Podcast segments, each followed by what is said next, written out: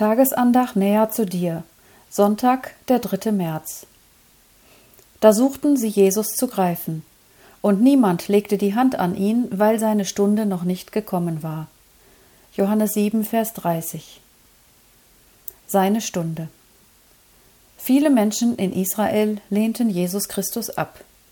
Sie wollten nicht anerkennen, dass er der Sohn Gottes ist. In ihrem Widerstand versuchten sie ihn gefangen zu nehmen. Doch es war ihnen nicht möglich, solange seine Stunde noch nicht gekommen war.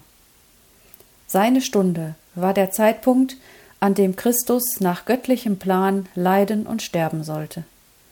Bis es so weit war, hielt Gott seine bewahrende Hand über den Herrn Jesus, damit ihm niemand etwas antun konnte. Seine Stunde war auch der Moment, an dem sich der Sohn Gottes freiwillig binden ließ.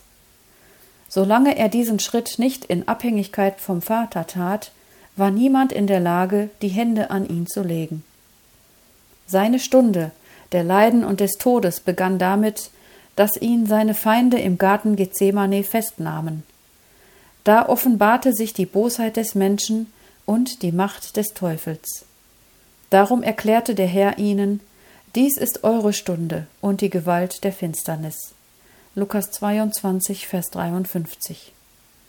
Seine Stunde gab auch zu erkennen, wie der Sohn den Vater liebte und ihm bis in den Tod gehorchte. Am Kreuz zeigte sich, dass er den göttlichen Plan ganz ausführte, auch wenn er dafür furchtbar leiden und schließlich sterben musste. Seine Stunde kam zum Abschluss, als er nach seiner Auferstehung in den Himmel zurückkehrte. Seine Stunde war gekommen, dass er aus dieser Welt zu dem Vater hingehen sollte. Johannes 13, Vers 1.